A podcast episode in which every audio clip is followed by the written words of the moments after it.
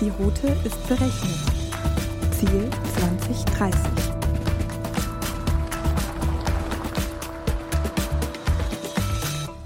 Herzlich willkommen zur zweiten Folge von Road to 2030, den Technologiedialogen von Dell Technologies.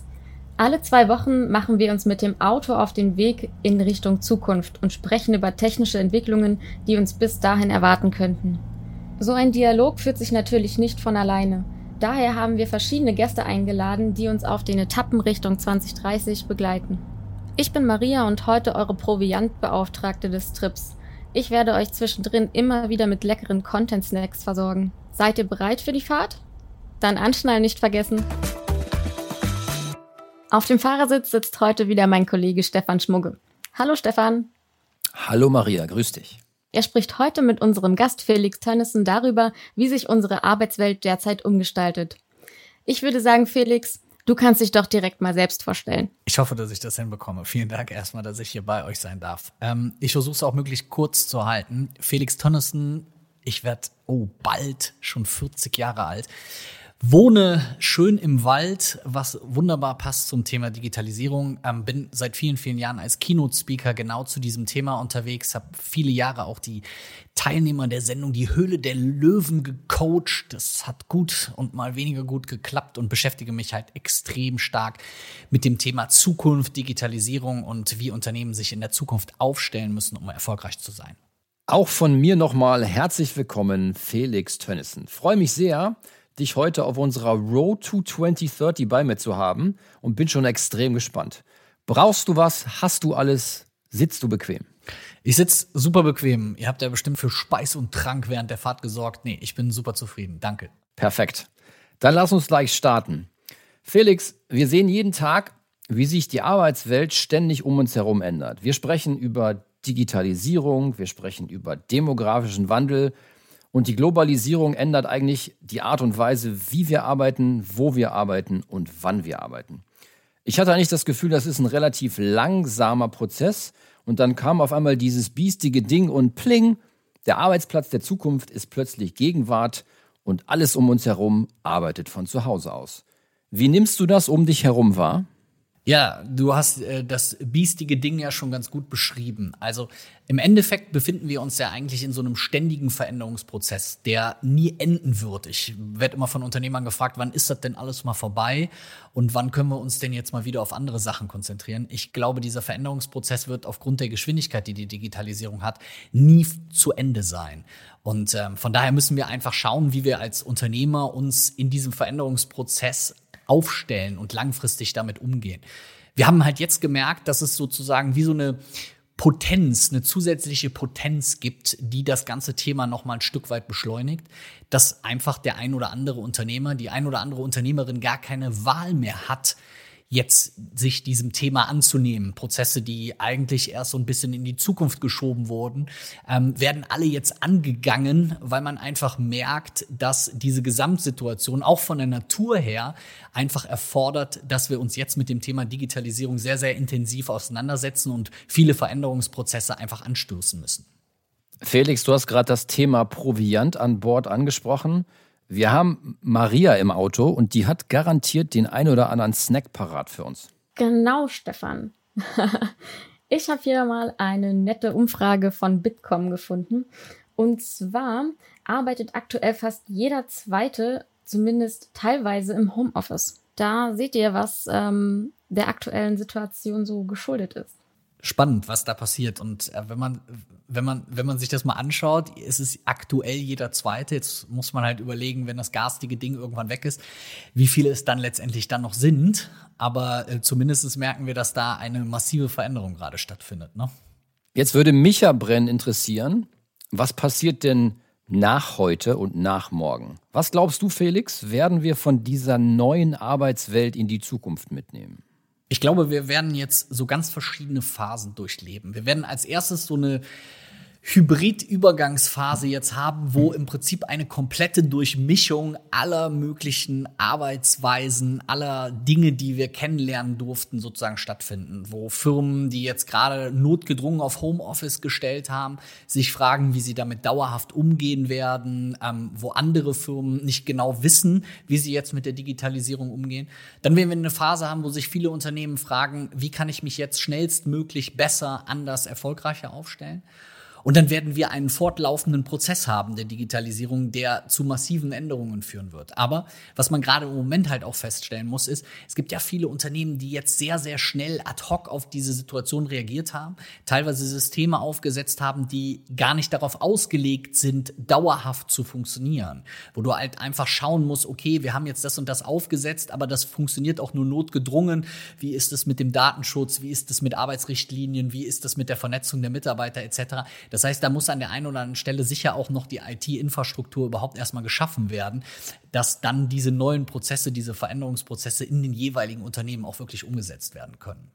Perfekt, da springe ich nochmal rein, genau zu dem Thema mangelnde IT-Ausstattung. Das ist sicherlich einer der Gründe, ähm, die teilweise früher gegen Homeoffice gesprochen haben. Vielleicht ist es ja aber manchmal das fehlende Vertrauen in die Mitarbeiter oder die Befürchtung vieler Chefs zu sagen, ah, da verliere ich ein bisschen die Kontrolle. Ist das etwas, was wir uns selbst eingebaut haben, eingebrockt haben oder wie siehst du das? Total, bin ich äh, total bei dir. Also man muss es ja auch ganz, ganz klar so sehen und sagen. Und davor ist ja auch keiner gefeit. Also alle meine Mitarbeiter befinden sich ja aktuell selber auch im Homeoffice beziehungsweise arbeiten remote. Einige schon immer, seitdem sie bei uns sind, die gerade aktuell in Bali, in Australien oder irgendwo in Kanada sitzen und arbeiten. Ähm, aber man muss ja immer darüber nachdenken, wie ist es jetzt konkret? Wie funktionieren da bestimmte Dinge? Wie funktionieren bestimmte Prozesse? Wie mache ich das? Das mit der Zeitverschiebung, wenn ich Mitarbeiter habe, die teilweise mehrere tausend Kilometer entfernt sitzen. Und für viele Unternehmer ist jetzt dieser Schritt, seine Mitarbeiter ins Homeoffice zu entlassen, auch immer ein, ein Risiko, eine Angst, wie du, wie du sie eben angesprochen hast. Also, wie gehe ich denn damit jetzt überhaupt um? Arbeiten die denn auch, wenn die zu Hause sind oder machen sie sich den ganzen Tag nur ein Käffchen nach dem nächsten und genießen auf der Couch zu Hause ihre Arbeitszeit? Also, da muss ich einfach ein ähm, ganz, ganz spezielles Verhältnis zu meinen Mitarbeitern haben. Ich muss Vertrauen haben, diese Schritte auch zu gehen, weil dieser gesamte Prozess wird sich dauerhaft nicht verändern, sondern es wird immer noch mehr. Wenn ich in die Zukunft blicke, dann werden wir dort keine Bürokomplexe mehr haben. Wir werden das gar nicht mehr so haben, wie wir das kennen. Eines Tages werden unsere Kinder, Enkelkinder zu uns sagen, ach, verrückt, ihr seid immer mit diesen Autos, mit Verbrennungsmotor, seid ihr in irgendwelche großen Bürokomplexe gefahren, wo jeder seine eigene Etage hatte und hatte da gearbeitet. Warum habt ihr denn nicht von zu Hause gearbeitet? Dieses Ganze mit im Stau stehen und hinfahren, das waren doch alles nur zusätzliche Probleme. Und wir werden uns sicher bei manchen dieser Dinge zukünftig fragen, ja, warum haben wir das denn eigentlich gemacht? Übrigens, Stefan, oder ihr beide, ähm, laut einer Bitkom-Umfrage wünscht sich fast jeder zweite Berufstätige einen gesetzlichen Anspruch auf Homeoffice. Spielt dem natürlich jetzt auch in die Karten. Definitiv. Ich gehe noch mal einen Schritt zurück. Homeoffice klang ja gestern und vorgestern irgendwie cool und war eigentlich genau das, was sich die viele der jungen Leute gewünscht haben.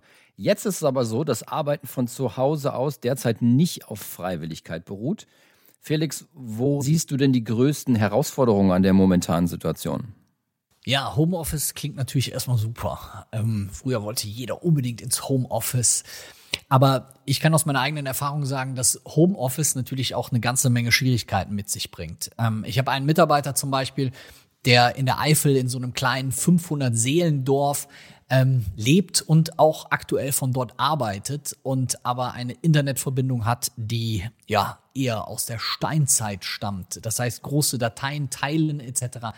ist da zum Beispiel nicht möglich. Es gibt auch Mitarbeiter, die sagen, hey, zu Hause habe ich gar nicht die Ressourcen, um vernünftig zu arbeiten. Ich habe da kein eigenes Büro oder keinen eigenen Arbeitsplatz. Ich muss ähm, da vom ähm, Küchentisch aus arbeiten, währenddessen die Kinder mit Lego und gerade ihre Burgen aufbauen. Auch das ist natürlich beim Homeoffice ähm, eine große Herausforderung. Und natürlich brauche ich auch ein gewisses Vertrauensverhältnis zu meinen Mitarbeitern, dass ich einfach weiß, hey, arbeiten die dann auch vernünftig oder liegen die vielleicht nur auf der Couch und trinken ihren Cappuccino? Da muss ich einfach schauen, dass das einfach langfristig funktioniert. Ich brauche die IT-Infrastruktur dafür, damit ich mit meinen Mitarbeitern in den Projekten auch eben die entsprechenden Dateien, Ressourcen austauschen kann. Das muss natürlich alles auch entsprechend aufgesetzt sein, dass diese Dinge funktionieren. Also Homeoffice ist nicht nur einfach, sondern ist auch eine gewisse Herausforderung, die ich einfach als Unternehmer, als Unternehmerin dann auch meistern muss. Okay, und wenn wir dann den einen Tag im Büro arbeiten, dann bitte Stempeln nicht vergessen. oder vielleicht haben wir dann schon so eine digitale Karte, ähm, ähnlich der damaligen Telefonkarte. Aber das ist eben das, ich brauche als, als Chef, als Führungskraft, ich brauche da natürlich auch das Vertrauen. Es gibt ja auch von mir aus immer noch Tools, die ich machen kann. Also ich kenne das von vielen Freelancern, mit denen wir gearbeitet haben, die bestimmte Time-Tracking-Tools verwenden, um sich irgendwo einzuloggen. Klar kannst du da auch hingehen und sagen, oh, ich logge mich jetzt morgens schon mal ein. So, dann bin ich eingeloggt und jetzt mache ich mir erstmal zwei Stunden lecker irgendwie meine Pancakes. Aber da kommt es einfach drauf an und darum wird der Markt sich hier auch, und das ist ein ganz, ganz großer Einflussfaktor, auch ähm, im Bereich der Digitalisierung, nämlich ähm, HR, wird der Markt sich dahingehend auch verändern, dass du nicht mehr klassisch nach Stunde arbeitest, sondern eben nach Ergebnis, nach Lösung, nach dem, was du produziert hast. Genauso wie du das ja auch in anderen Bereichen sozusagen schon hast. Wenn du quasi deine Produkte anbietest, so klassisch im Marketing, da gibt es so einen schönen Ausdruck, der heißt Value-Based Pricing, also bezahl das, was der Mehrwert deines Produktes sozusagen ist für den Kunden. Also nicht, hey, was, was würdest du für eine Stunde Fitnesstraining bezahlen, sondern was würdest du dafür bezahlen, wenn du in sechs Wochen einen Waschbrettbauch hast. Und genau dahin geht auch im HR Bereich durch die Digitalisierung die Entwicklung, dass die Mitarbeiter nicht mehr daran bemessen werden, ob sie denn sich um acht eingestempelt und um 17 Uhr ausgestempelt haben, sondern was ihre konkreten Ziele, was die KPIs des jeweiligen Mitarbeiters sind und ob er diese Ziele sozusagen erreicht hat. Wir haben einen Teil davon, es ist auch nicht immer einfach, bei uns im Unternehmen schon eingeführt. Und ich habe zum Beispiel einen Mitarbeiter, der einfach wahnsinnig schnell, aber trotzdem qualitativ hochwertig arbeitet. Und wir haben irgendwann mal über seine durchschnittliche Arbeitszeit, er wird Vollzeit bezahlt gesprochen, und die liegt ungefähr bei fünf Stunden ähm, pro Tag, die er arbeitet, mit der er aber sein für mich schon hochgesetztes Ziel jedes Mal erfüllt. Und dann muss ich ehrlich sagen, als Chef, dann ist mir es egal, ob er jetzt acht Stunden daran gesessen hat oder fünf. Hauptsache, das Ergebnis stimmt halt am Ende. Okay. Auf das Thema Waschbrettbauch komme ich gleich nochmal zurück. Aber jetzt habe ich eine Frage zum Thema Existenzbedrohung. Viele Unternehmen sind ja derzeit in ihren Existenzen relativ stark bedroht oder sehr stark eingeschränkt, weil ihnen einfach die Geschäftsgrundlage wegbrechen. Was ist jetzt wichtig für Unternehmen oder auch für Unternehmer? Was können diese tun, um auf die aktuellen Herausforderungen zu reagieren? Ich habe das, wir, bei uns stand ja die Herausforderung genauso an und wir haben das bei uns relativ frühzeitig in drei Phasen geklustert. Wir sind als erstes hingegangen und haben gesagt, okay, wir haben die erste Phase, die wirklich Aktionismus heißt. Dinge, die du sofort tun musst, die deine Liquidität verbessern, die ähm, deine Strukturen verbessern, die planerische Dinge betreffen. Da hatten wir, haben wir einen kleinen Aktionsplan entwickelt, wo wir hingegangen sind und haben gesagt, hey, wir gucken uns auch unsere Ausstände an, ähm, wo können wir da was einholen, welche Projekte müssen jetzt kurzfristig verschoben werden oder welche Projekte müssen eventuell nach vorne geholt werden. Dann haben wir uns unser bestehendes Geschäftsmodell in einer zweiten Phase angeschaut und haben überlegt, an welchen Stellen können wir unser bestehendes Geschäftsmodell aufgrund der derzeitigen Veränderungen oder auch der Digitalisierung anpassen? Wo können wir Dinge anders machen? Wo können wir jetzt unsere Produkte etwas zukunftsfähiger machen und haben dann eben entsprechend versucht zu reagieren? Und in der dritten Phase sind wir hingegangen und haben gesagt, okay, wie wird, ähnlich wie der Autofahrt, die wir gerade machen, wie wird die Geschäftswelt, wie wird die Unternehmenswelt in den nächsten 10, 15, 20 Jahren aussehen? Und was können wir jetzt an langfristigen Dingen tun und machen, die auch unser Unternehmen langfristig erfolgreich machen und sich eben entsprechend aufstellen? Und ich empfehle immer jedem Unternehmen, das wirklich zu versuchen, in diesen drei Phasen für sich selber ein wenig ähm, zu planen. Also eine, eine aktive, sehr proaktive, kurze Phase direkt zum Reagieren sozusagen zu haben, dann eben eine mittelfristige Perspektive, die die eigenen Produkte vor allem angeht, auch das eigene Geschäftsmodell, auch da eben aktiv über die Digitalisierung nachzudenken und dann eben auch darüber nachzudenken, okay, wie sieht denn die Welt in 10, 20 Jahren aus? Und wie passen meine Produkte und Dienstleistungen da rein, beziehungsweise wie kann ich meine Produkte und Dienstleistungen dieser dann neuen Welt anpassen oder wo kann ich neue Produkte und Dienstleistungen schaffen, die sich eben dann genau dieser Zeit sozusagen anpassen. Ich hatte versprochen, das Thema Waschbrettbauch nochmal aufzugreifen. Bei Waschbrettbauch fallen mir sofort viele, viele Sport-Apps auf meinem Handy ein. Und Sport-Apps, da fällt mir natürlich sofort das Thema Startups ein. Felix, du selber hast schon äh, eine Menge Startups begleitet. Warum werden Startups immer wieder als Vorreiter von Innovation und als Trendsetter gesehen? Vielleicht kannst du da ein bisschen aus dem Nähkästchen plaudern. Super gerne. Ähm, es gibt so ein schönes Zitat ähm, von Julius Caesar. Das heißt, ähm, if you want to conquer the island, burn the boats. Also wenn ich eine Insel erobern möchte, dann muss ich auch bereit sein, die Boote zu verbrennen. Und das passt eigentlich zum Thema Startups und zu meiner Antwort eigentlich ganz gut. Weil du musst dir einfach Folgendes vorstellen. Du hast als Startup im Endeffekt häufig nur einen Versuch, dass irgendwas klappt und ähm, du weißt auch nicht genau, in welche Richtung alles läuft und ähm, du machst einfach. Also du tust, du setzt um, du bist sehr pragmatisch. Ähm, und genau das unterscheidet häufig auch Startups von den großen Tankern, ähm, vielen Konzernen, vielen mittelständischen Unternehmen, die natürlich jede Unternehmensentscheidung häufig erstmal über 20 Stabsstellen gehen lassen und dementsprechend überprüfen und schauen und gucken und schauen und gucken. Und am Ende des Tages gibt es vielleicht einen, der sagt, ah nee, machen wir dann doch nicht, weil ist vielleicht zu viel Risiko. Und bei Startups besteht eben das Geschäftsmodell als solches schon aus dem Wort Risiko. Die gehen einfach schon hin und sind bereit, diese Schritte zu gehen. Ähm, und paddeln eben mit diesen Booten zu dieser Insel, verbrennen diese Boote oder besser bei Startups lösen die sich manchmal schon auf dem Weg dorthin auf und haben eigentlich nur dann die Möglichkeit, diese Insel zu erobern. Es gibt quasi kein Zurück mehr. Und das ist genau das, was die Startups eben ausmacht und wo diese Kooperation zwischen Mittelstand, Konzernen und Startups auch eben so viel Sinn macht, weil ich eben einfach mithilfe dieser Agilität, dieser Flexibilität, diesem Pragmatismus einfach Dinge häufig wesentlich schneller umgesetzt bekomme. Startups sehen eine Idee und überlegen. Ich habe heute Morgen noch mit einem Gründer gesprochen, der sagt, ah, ich habe da so eine Idee, das setze ich jetzt einfach mal um und ist selber Techie, Programmierer und hat gesagt, komm, lass uns nächste Woche Freitag mal telefonieren, dann habe ich so einen kleinen Prototypen fertig und dann können wir mal darüber sprechen. Ich glaube, das würde nach meiner Auffassung nicht in ganz so vielen Unternehmen so passieren. Da würde man vorher erstmal ein Konzept erstellen, eine Strategieplanung machen, 30 Arbeitskreise entwerfen und so weiter. Dementsprechend haben Startups häufig Geschwindigkeit. Darum werden viele Innovationen auch von Startups getrieben, weil sobald die ein Thema, einen Trend erkannt haben, sich diesem eben annehmen und dann forcieren, forcieren, forcieren. Ich weiß nicht, wie es dir geht, Felix. Ich hätte schon wieder ein bisschen Hunger. Ja, gerne. Wenn du, ich bin mal gespannt, was du Leckeres hast. Klar habe ich da was für dich, Stefan. Laut einer Studie von Dell Technologies und dem Institute for the Future zur Zukunft der Arbeitswelt glaubt die Mehrzahl der Führungskräfte, dass ihre Mitarbeiter bis 2030 bei der Nutzung neuer Technologien wie KI fit sein müssen. Felix, du arbeitest ja auch als Coach für Unternehmer und Gründer. Was müssen aus deiner Sicht Unternehmen, Gründer und Mitarbeiter mitbringen und wie müssten die sich eigentlich weiterentwickeln?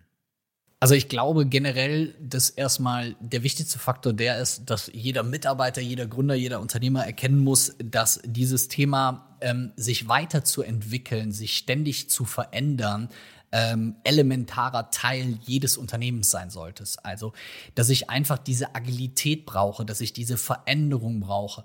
Ähm, früher, ne, gibt ja immer diese schönen Sprüche, die bei uns zum Rheinland gibt, ne, ist immer noch Jute Youngen oder das haben wir schon seit 30 Jahren so und so gemacht, das wird auch noch die nächsten 30 Jahre funktionieren das wird immer weniger funktionieren, wenn es denn dann überhaupt mal funktioniert hat. Also ich muss hier als Unternehmen bereit sein, mich ständig zu verändern. Ich muss als Mitarbeiter bereit sein, mich zu verändern. Ähm, auch hier müssen viele Mitarbeiter sicher auch an sich ein Stück weit arbeiten. Das ist auch manchmal nicht ganz so einfach. Wenn ich mir vorstelle, ich habe 20 Jahre nach ähm, Methode A gearbeitet und auf einmal werden sämtliche Prozesse erneuert und geändert und mir sagt jemand, jetzt musst du aber so und so arbeiten, dann kommt ja, ja, das haben wir aber doch immer anders gemacht. Also da muss ich eben sehr, sehr auch bereit sein, das zu tun, um mich ein Stück weit auch anzupassen. wenn ich diese Bereitschaft habe als Unternehmen und auch als Mitarbeiter, dann bin ich da schon mal ganz gut aufgestellt. Und auch das Thema Weiterbildung, Weiterentwicklung spielt da natürlich eine große Rolle. Also die Unternehmen, die heutzutage erfolgreich sind, auch gerade im Bereich HR, Mitarbeiterführung erfolgreich sind, die auch langfristig Mitarbeiter binden, das sind auch immer die Unternehmen, die ihren Mitarbeitern eben hier auch Ressourcen zur Verfügung stellen. Also, dass ich mich als Mitarbeiter hier auch weiterbilden kann, dass ich x Tage im Jahr zur Verfügung habe für entsprechende Weiterbildungen in meiner, äh, äh, in meinem Bereich, in meiner Ressource. Und hier müssen die Unternehmen einfach eine ganze Menge tun, um eben langfristig auch die richtigen Mitarbeiter zu gewinnen, die das Unternehmen weiterhin agil halten. Okay, super. Ähm, jetzt hast du den Ausblick gegeben, was Unternehmen für ihre Mitarbeiter tun können. Was können denn aber die Mitarbeiter selbstständig tun? Ja, als Mitarbeiter musst du dir natürlich heutzutage auch so ein Stück weit die Frage stellen, wie sieht so deine eigene Karriereleiter aus? Weil, ähm, wenn ich so daran denke, mein Großvater hat irgendwie, ich glaube, 40 Jahre im selben Betrieb gearbeitet ich glaube, das gibt's heute nicht mehr ganz so viel.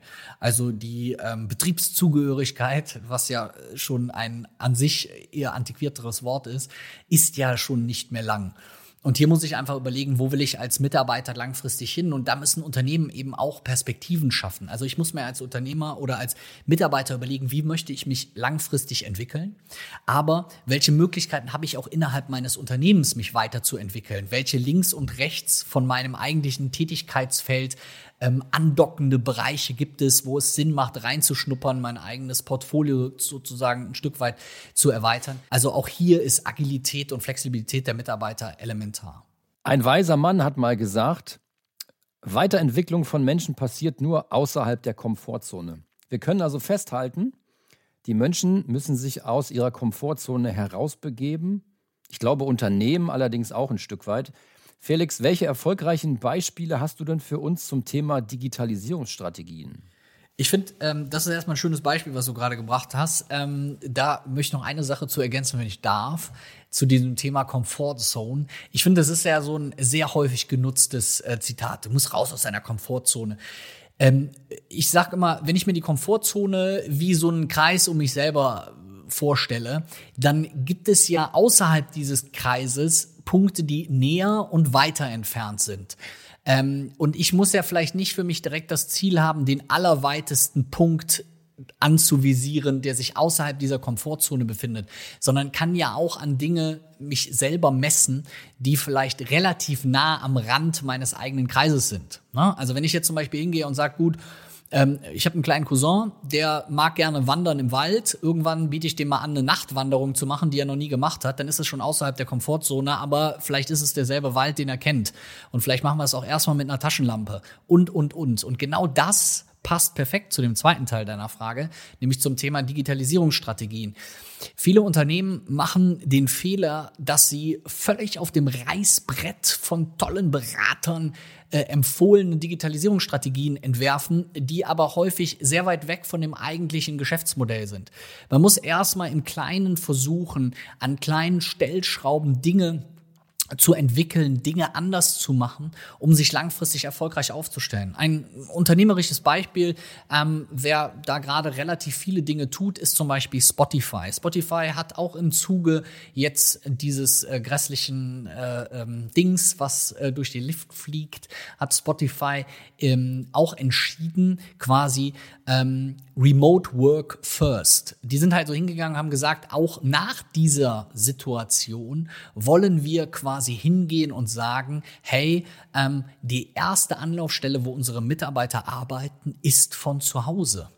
Und unsere klassischen Firmenzentralen werden wir dauerhaft zurückfahren, weil wir gemerkt haben, ja, wir haben da Wege gefunden, wie es geht, wie es machbar ist und hier eben ganz digital aufzutreten, also wirklich diesen Schritt zu machen und jetzt schon zu sagen, okay, das ist schon unsere Endlösung. Auch wenn man sich zum Beispiel das Produktportfolio als solches dann anschaut, gibt es hier viele, viele Anpassungen. Wer sich die Entwicklung zum Beispiel von Podcasts anschaut, kann man ja auch sagen, Spotify zum Beispiel war oder ist ja eigentlich ein Streaming-Dienstleister für Musik, der sich jetzt hochexklusive Podcasts quasi einkauft für viel, viel Geld, viele, viele hundert Millionen Dollar, die hier fließen, um sich zukünftig neben dem quasi großen Anbieter Apple quasi als Dienstleister im Bereich ähm, Podcast zu positionieren. Und das ist als Unternehmen ganz, ganz wichtig. Also aus dem bestehenden Geschäftsmodell heraus zu agieren, erstmal zu überlegen, welche Prozesse, kleinen Prozesse kann ich digitalisieren, wo kann ich was dran flanschen, was verbessern, um digitaler zu werden und nicht mein komplettes Geschäftsmodell über den Haufen zu werfen. Das ist nach meiner Erfahrung immer die beste Digitalisierungsstrategie. Mega Überleitung zur nächsten Frage. Ich wollte nämlich nochmal das Thema modernes Arbeitsumfeld aufgreifen. Was genau macht ein modernes Arbeitsumfeld aus deiner Sicht aus und wie sieht es konkret aus? Also ich glaube, bei dem Arbeitsumfeld ähm, der Zukunft werden sich so viele Dinge ändern, dass es selbst mir schwerfällt, sich das alles vorzustellen. Wir fangen an mit äh, dem Begriff Global Working. Also wenn ich mir anschaue, wo unsere Mitarbeiter mittlerweile arbeiten, wo Mitarbeiter von Kunden von mir arbeiten und auch in Festanstellungen, nicht nur klassische Freelancer, dann ist das wirklich schon überall auf der Welt. Wir werden ähm, sehr, sehr viel remote arbeiten von verschiedenen Plätzen. Wir werden zukünftig noch mehr Coworking Spaces haben. Ich hatte jetzt gerade eine Gründerin in der Beratung, die zwei große Coworking Spaces auf, aufbaut, aufsetzt, ähm, die ganz speziell sich an Frauen richten, die alleinerziehend sind und gleichzeitig arbeiten und parallel eine Kinderbetreuung brauchen. Also dieses Coworking Space hat eine integrierte Kinderbetreuung. Hier wird eine ganze, ganze Menge passieren, was so die die Arbeitswelt als solches ähm, quasi angeht. Auch was hier beim Arbeiten ein großes Thema wird, früher immer ein bisschen verruft, ähm, wo man eher gesagt hat, das klingt ja eher ein bisschen spießig, ist, was wir auch bei uns gemerkt haben, ist das klassische Thema des Projektmanagements. Weil wenn viele Dinge sehr zergliedert sind und du nicht mehr diese zentrale Anlaufstelle deines Bürokomplexes hast, brauchst du jemand, der diese Projekte überwacht, der diese einzelnen Schnittstellen miteinander verbindet. Und hier wird auch eine große Ressource und hier werden, glaube ich, auch zukünftig ganz, ganz viele Stellen geschaffen von digitalen Projektmanagern, die diese unterschiedlichen Mitarbeiter von der ganzen Welt miteinander vernetzen und dann dafür sorgen, dass diese Projekte letztendlich trotzdem erfolgreich sind. Ist das aus deiner Sicht auch ein Generationsding? Ja, das ist ja immer so ein bisschen so die Frage, ne? Wenn ich bei meiner Großmutter, die ist 93 Jahre, die sagt immer zu mir, Jung, hör mal, ich bin früher, bin ich für 10 Pfennig, bin ich mit der Bahn bis nach Dülken, das ist hier so ein Dorf um die Ecke gefahren. Ähm, wenn ich der jetzt was von Digitalisierung erzähle, dann sagt die mir, hör mal, ähm, ich äh, habe jetzt hier, sagte sie letztens zu mir, ich gucke jetzt Serien auf diesen Scheiben. Dann habe ich gesagt, auf was denn für Scheiben? Ja, auf den Scheiben, auf denen ihr Musik hört. Und meine Oma meinte dann DVDs. Für meine Oma hat jetzt gerade der Übergang von der VHS-Videokassette zur DVD stattgefunden. Wir können darüber lachen, aber äh, wir müssen uns immer im Klaren darüber sein, dass jede Zielgruppe, jede Altersgruppe, jede Generation, ähm, und das war ja so ein bisschen auch deine Frage, an einer ganz unterschiedlichen Stelle steht. Wenn ich mit meinen Kunden spreche, dann sagen die immer, ja, wie machen wir das denn? Macht es Sinn für uns, Werbung auf Facebook zu schalten? Währenddessen ähm, andere sagen, ja, aber die ganzen jungen Menschen, die sind doch alle bei Instagram. Die ganzen jungen Menschen, die sind nicht mehr bei Instagram. Die sind dann schon bei Twitch oder bei TikTok oder bei irgendeinem ganz anderen Tool. Das heißt, die Geschwindigkeit der Digitalisierung, auch was zum Beispiel so, ähm, soziale Medien angeht oder Marketing angeht, die ist so immens, dass wir uns hier immer wieder neuen Dingen sozusagen anpassen wollen oder anpassen müssen, dass wir halt als Unternehmer hier auch erfolgreich sind. Übrigens, laut einer IDC-Studie im Auftrag von Dell Technologies und VMware haben bisher lediglich 29 Prozent der Unternehmen in Europa eine Future of Work-Strategie. Das ist nicht so viel bisher, oder? Über 29 Prozent von 100, da bleiben ja noch 71 über. Jetzt ist natürlich immer eine Frage, wie man auch Strategie dann definiert. Ne? Also ich muss jetzt ehrlich sagen, wir haben jetzt auch keine ähm, kein Dossier hier liegen, wo Future of Work draufsteht und unsere ähm, Mitarbeiterstruktur für die nächsten 500 Jahre definiert ist, ähm, weil man wahrscheinlich das Papier, auf dem es gedruckt ist oder die Datei schon nach zwei Wochen schon wieder löschen könnte, weil es einfach schon wieder viele Änderungen gibt. Dennoch ist es natürlich als Unternehmer extrem wichtig, sich damit auseinanderzusetzen. Wir sehen es doch auch gerade jetzt. Jetzt passieren doch genau diese Dinge. Vor dieser potenziellen Krise größte Problematik im Mittelstand oder auch in Konzernen Mitarbeiterbeschaffung. Ne? Also wir haben eine funktionierende Wirtschaft. Woher kriegen wir denn jetzt auf einmal Mitarbeiter, wenn uns da Ressourcen fehlen? Ne? Dann reden wir über Diversifikation, über Mitarbeiter aus dem Ausland, über XYZ oder doch wieder eigene Trainee-Programme. Jetzt auf einmal haben wir einen großen Veränderungsprozess, der stattfindet, ähm, wo wir eventuell wieder mit mehr Arbeitslosen umzugehen haben, wo wieder mehr Mitarbeiterressourcen zur Verfügung stehen. Also da verändert sich der Markt extrem, aber als Unternehmer ist es einfach auch wichtig, gerade wenn wir über Recruiting oder auch Employer Branding und Mitarbeiterbindung reden, wie kann ich mich als Unternehmen hier langfristig positionieren? Wie kann ich einem Bewerber in einem Vorstellungsgespräch das äh, Gefühl geben, du arbeitest hier dann bei einem Zug zukunftsträchtigen Unternehmen. Und das ist gerade im Mittelstand natürlich ein großes, großes Thema, wenn ich jetzt ein Industrieunternehmen bin, ähm, dann jungen Menschen klarzumachen, hey, hier der Maschinenbau, das ist hier eine Zukunftsbranche, weil er hat ja mit dieser Branche bisher gar nichts zu tun gehabt und stellt sich offenkundig natürlich auch die Frage, ja, ist das denn so? Wie viel macht ihr denn mit Computern? Und ähm, da muss ich als einfach als Unternehmen einfach eine Strategie haben, ob ich die dann in einem konkreten Dossier habe, im Kopf des Geschäftsführers oder des Personalers, das weiß ich nicht. Aber es ist einfach wichtig, so einen Leitfaden zu haben, dass ich weiß, wo will ich hin und wie kann ich auch meine Mitarbeiterstrukturen langfristig abdecken. Felix, kommen wir nochmal von der Strategie zu einer konkreten Handlungsempfehlung.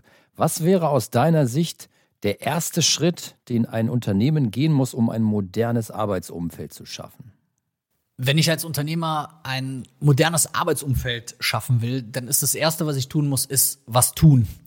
Also ich muss einfach mir selber erstmal Gedanken dazu machen, dass ich auch wirklich etwas umsetze, dass ich etwas mache und ähm, nicht, dass ich eben nicht nie in die Handlung komme. Und das ist das, was äh, viele Unternehmer heutzutage falsch machen. Die überlegen, überlegen, überlegen und am Ende des Tages wird nichts konkret umgesetzt. Das heißt, das würde ich als allererstes tun und machen. Ich würde eine Umfrage meiner Mitarbeiter starten, mit meinen Mitarbeitern gemeinsam in einer Taskforce überlegen, okay, was können wir bei uns im Unternehmen machen? Was glaubt ihr, was sind Prozesse, die optimiert, erneuert, moderner, agiler, digitaler sein sollten? Ich würde mir Unterstützung holen bei dem Thema. Ich würde mir also, das darf ich als Berater hoffentlich sagen, einen Berater besorgen. Ich würde mir jemanden besorgen, der das in ein paar Unternehmen schon gemacht hat, mit mir gemeinsam durchgeht, wie sieht denn meine Branche zukünftig aus, wie sehen denn die Ansprüche an Mitarbeiter zukünftig aus und wie können wir hier ganz konkret arbeiten und ganz konkrete Dinge tun. Ähm, was ich hier auch sehr hilfreich finde, ist, ich würde als Unternehmer oder als Unternehmen mal ein paar Startups besuchen. Ich würde mal zu Startups gehen, würde mir mal deren Arbeitsmethoden angucken, würde mir angucken, wie die Mitarbeiter da arbeiten, würde mir ganz spezielle agile Arbeitsunternehmen schon mal anschauen. Es gibt viele gute Bücher genau zu dem Bereich, wo ich Unternehmen finde, die agil oder Future of Work schon Dinge getan haben. Zwei, drei Beispiele daraus. Die sind zum Beispiel hingegangen, haben gesagt, wir schaffen Arbeitstitel ab. Also bei uns gibt es nicht mehr Head-Off oder Marketingleiter oder Marketing Assistant. Die Begriffe gibt es bei uns ganz konkret nicht mehr.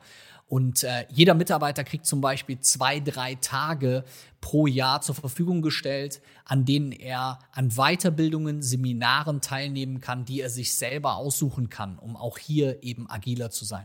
Also ich brauche da nicht alles selber neu zu erfinden, sondern ich würde mir die rauspicken, die da schon agil unterwegs sind. Und das sind halt ganz häufig Startups. Würde mir angucken, was die machen, würde mit denen Gespräche führen, was bei denen gut funktioniert hat und was ich daraus mitnehmen kann und auf mein eigenes Unternehmen adaptieren kann. Und ich glaube, so komme ich relativ schnell in die Umsetzung. Felix, die Fahrt nähert sich schon fast dem Ende. Es hat mir großen Spaß gemacht. Und nachdem du uns so großartig durch alle Staus und alle Baustellen auf unserer Strecke durchnavigiert hast, habe ich aber noch eine persönliche Frage zum Abschluss. Was glaubst du, wie wirst du persönlich in fünf oder in zehn Jahren arbeiten? Das ist eine spannende Frage. Ähm, jetzt würde ich natürlich als jemand, der Vorträge zum Thema Digitalisierung ähm, hält, sagen, wir sind schon relativ digital. Ich kann schon von fast überall auf der Welt arbeiten. Unsere Beratungen finden schon fast alle ähm, quasi digital statt. Ich glaube, das Thema ähm, KI, Virtual Reality, Augmented Reality wird auch bei mir dann ähm, eine sehr, sehr große Rolle spielen, dass ich mir vielleicht bestimmte Dinge darüber sozusagen anschaue, dass ich mit mehreren Leuten darüber Meetings habe, ähm, dass wir uns darüber vielleicht noch ein wenig mehr austauschen können. Ich glaube, meine Mitarbeiter werden noch mehr von verschiedenen Stellen der Welt sozusagen äh, entstammen, nenne ich das jetzt einfach mal so. Wir haben das die Tage bei uns mal äh, witzigerweise festgestellt. Wir sind jetzt natürlich äh, ein wenig kleiner als Dell, marginal, ähm, aber ich bin zum Beispiel jetzt in unserem Unternehmen der einzige Deutsche. Ich bin witzigerweise der einzige Deutsche, der bei uns im Unternehmen arbeitet. Ansonsten haben wir nur ähm, internationale Mitarbeiter. Ähm, ich glaube, dass auch hier Sprache natürlich eine immer größere Rolle spielen wird, dass Tools, die wir nutzen, eine große Rolle spielen werden. Ähm, aber es gibt auf der anderen Seite auch immer mal, um mal die ganz kleine Lanze der Ana Analogilität, keine Ahnung, wie es heißt, ähm, zu brechen. Es gibt auch immer noch mal so Sachen, wenn ich an eine Weihnachtsfeier zum Beispiel denke, um als schönes Abschlusswort zu haben, dann kann ich mir noch nicht vorstellen, mit einer Virtual Reality Brille mit meinen Mitarbeitern eine Weihnachtsfeier zu machen, sondern dann fände ich es schon ganz schön, auch das klirrende Geräusch zu haben, wenn wir zwei Wassergläser oder Weingläser gegeneinander stoßen. Vielen Dank, Felix. Gerne, gerne. Sie haben Ihr Ziel erreicht. Damit bedanke auch ich mich bei dir, Felix, dass du heute bei uns mitgefahren bist und mit uns äh, auf die Zukunft geschaut hast. Und jetzt würde ich dich hier aussteigen lassen. Danke. Vielen Dank.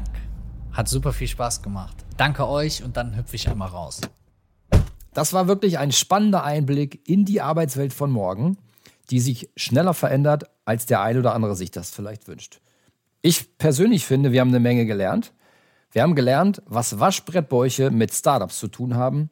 Und wir haben auch eine Menge gelernt über die Mentalität von Startups. Nämlich, dass wenn ich eine Insel erobern möchte, ich auf jeden Fall den Mumm haben muss, meine Schiffe zu verbrennen.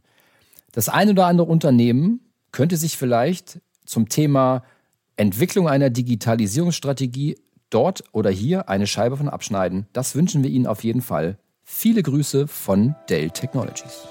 Liebe Zuhörer, wenn euch die Folge gefallen hat, dann klickt doch in zwei Wochen wieder rein, denn da geht es weiter mit Dr. Anita Stangl zum Thema digitale Schule.